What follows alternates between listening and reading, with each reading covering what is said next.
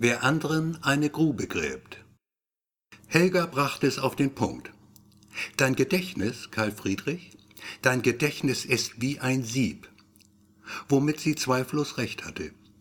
Nur wurde es nicht besser dadurch, wenn sie es ständig wiederholte, was leider häufig der Fall war.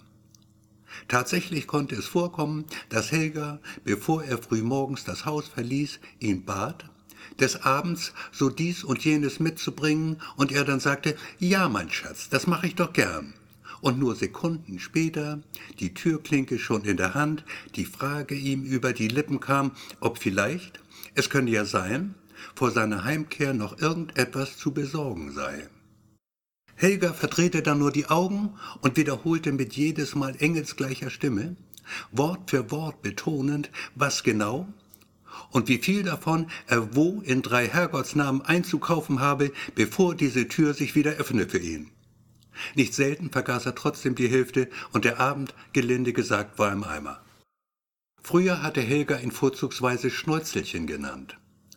Als er ihn später abrasierte, seinen Schnauzer, war sie übergegangen zu Nasenbär. Das hatte damit zu tun, dass sein Riechorgan nun ja ein wenig groß geraten war. Sonderlich leiden konnte er beides nicht. Weder Schnäuzelchen noch Nasenbär. Zumal sich Helga keineswegs scheute, ihn so auch in aller Öffentlichkeit zu titulieren.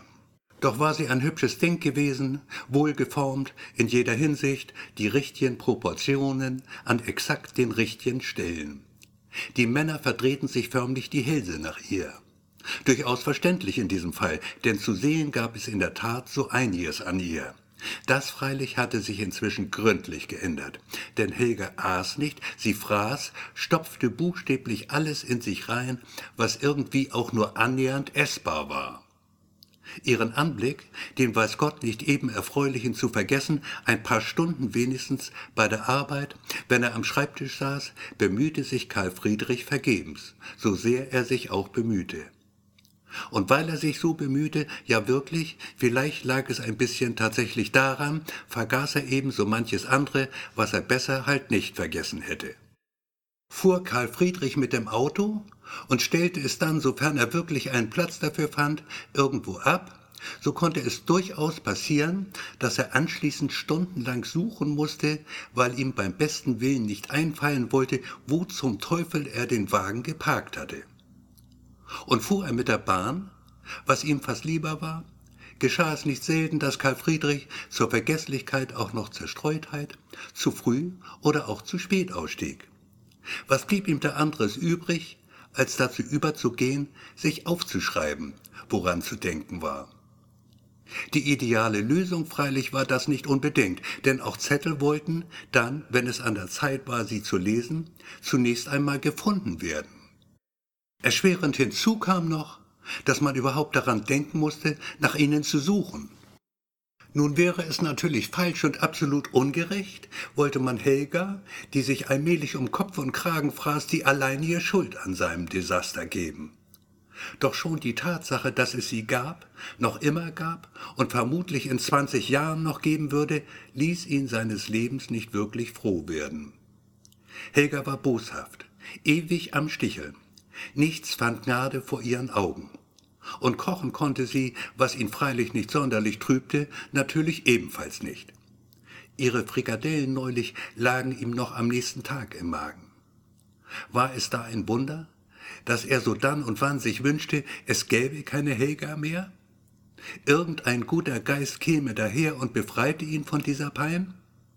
Übel nehmen konnte man es ihm wohl kaum. Nur kam da eben kein guter Geist, und Karl Friedrich nahm die Sache selbst in die Hand. Der erste Versuch ging gründlich daneben. Leider. Dabei hätte er schwören können, das würde es bringen. Denn Rattengift wirkt eigentlich immer. Und er hatte eine tüchtige Prise davon ins Gulasch getan. Doch Helga, kaum einen halben Löffel war das Probieren ihr wert, gerade mal nippen tat sie daran, schob den Teller angewidert beiseite. Das Kochen, Karl Friedrich, solltest du besser anderen überlassen. Das Zeug schmeckt absolut widerlich. Dann stellte sie den Teller der Katze hin. Die fand das Gulasch köstlich. Zunächst jedenfalls. Denn sehr rasch verfiel das arme Tier ins Kotzen, was freilich auch nichts mehr half. Ein paar Zuckungen noch, recht heftiger Art, dann verstarb die arme Carla.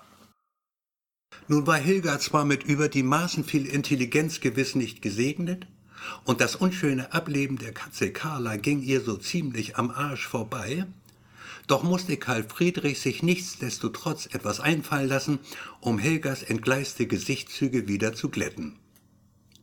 So beeilte er sich, möglichst schnell, möglichst viel auf die eigene Kappe zu nehmen, ohne, was immerhin denkbar war, in den bösen Verdacht zu geraten, er habe Unredliches im Sinn gehabt. Sonderlich einfallsreich indessen war es nicht, was er schließlich von sich gab. War wohl doch ein wenig sehr scharf gewürzt. Aber muss sie auch immer so schlingen? Und überhaupt, einen empfindlichen Magen hatte Carla immer schon. Das hat sie nun davon. Schaff mir das Viech vom Leib, meinte Helga nur. Und du selbst geh mir bloß aus den Augen. Das tat Karl Friedrich postwenden. Nichts war ihm lieber als das. Katze und Gulasch entsorgte er in der Tonne draußen. Der zweite Versuch ging dann total in die Hose.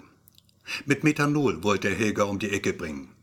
Das konnte, sofern das Glück ihm nicht zur Seite stand, zwar etwas dauern, doch wie heißt es so schön, Geduld ist ein Baum, dessen Wurzeln bitter sind, die Frucht dagegen süß. Den Stoff zu beschaffen war nicht weiter schwer, denn wie man weiß, ist Methanol als Frostschutzmittel sehr beliebt. Besonders gern streckt man auch Schnäpse damit, was ab und zu dann leider tödlich endet. Einem guten Schluck jedoch war Helga nicht abgeneigt.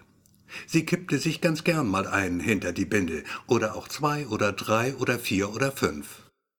Karl Friedrich kredenzte ihr seinen hausgemachten Wodka-Verschnitt mit einem stillen Lächeln auf den Lippen. Und Helga, ja wirklich, sie trank das Zeug, trank es mit sichtlichem Genuss. Sogar nachschenken durfte er ihr. Dass er selbst sich aufs bloße Zuschauen beschränkte, nahm Helga kommentarlos hin, wusste sie doch sehr wohl, dass Alkohol sein Ding nicht war. Nur selten führte er sich ein Glas mal zu Gemüte. Ob nun aufkommende Wut über sein erneutes Misslingen schuld daran war oder pure Zerstreutheit, sei dahingestellt. Tatsache jedenfalls ist, dass Karl Friedrich, ehe er sich's versah, dann doch zum Glase griff. Und wenn er es wissentlich tat, wohl nach dem Motto, was ihr nicht schadet, wird mir ganz sicher auch nicht schaden. Doch da hatte er sich gewaltig geirrt. Helga freilich fand es nur einfach komisch, wie schnell der Gatte ins Lallen geriet. Und schier halb tot wollte Helga sich lachen, als Karl Friedrich dann gar, es dauerte nicht allzu lange, die Gesichtsfarbe bleich wie Kreide, von trabender Übelkeit heimgesucht wurde. Nur mühsam gelang es ihm, den Brechreiz im Zaum zu halten. Kopfschmerz plagte ihn, fast so, als würde sein Schädel gleich platzen, und wenig später nur wechselte er über ins Reich der Träume. Noch am Tag darauf fühlte sich Karl Friedrich mehr tot als lebendig. Seltsamerweise schien seine Sehkraft auch nicht mehr die alte zu sein, und konzentrieren konnte er sich schlechter denn je. Helga hingegen erfreute sich bester Gesundheit. Und verwüstlich war sie dem Anschein nach, selbst Methanol hatte da nichts ausrichten können. So auf Anhieb jedenfalls nicht. Mit Spätfolgen tödlicher Art war da wohl kaum noch zu rechnen. Doch der Herr im Himmel hatte ein Einsehen mit ihm, denn der dritte Versuch, sich Helgas zu entledigen, dieweil sie gerade in der Wanne lag, war letztendlich dann von Erfolg gekrönt. Erstaunlicherweise ging alles sehr schnell. Er schob den Stecker in die Dose, warf den Föhn ins Badewasser, die Wirkung trat unverzüglich ein. Es war in der Tat eine Pracht mit anzusehen, was ein bisschen Strom so alles ausrichten konnte. Helgas massiger Körper bäumte sich auf, beinahe schon elegant sah das aus, ihre Glieder zuckten, die Augen traten ihr förmlich aus den Höhlen. Dann war es auch schon vorbei. Und im Überschwang der Gefühle tat Karl Friedrich, was er besser unterlassen hätte. Er drückte der toten Helga ein Saftchen Abschiedskuss auf die feuchten Lippen und der Strom erzeigte auch diesmal seine Wirkung.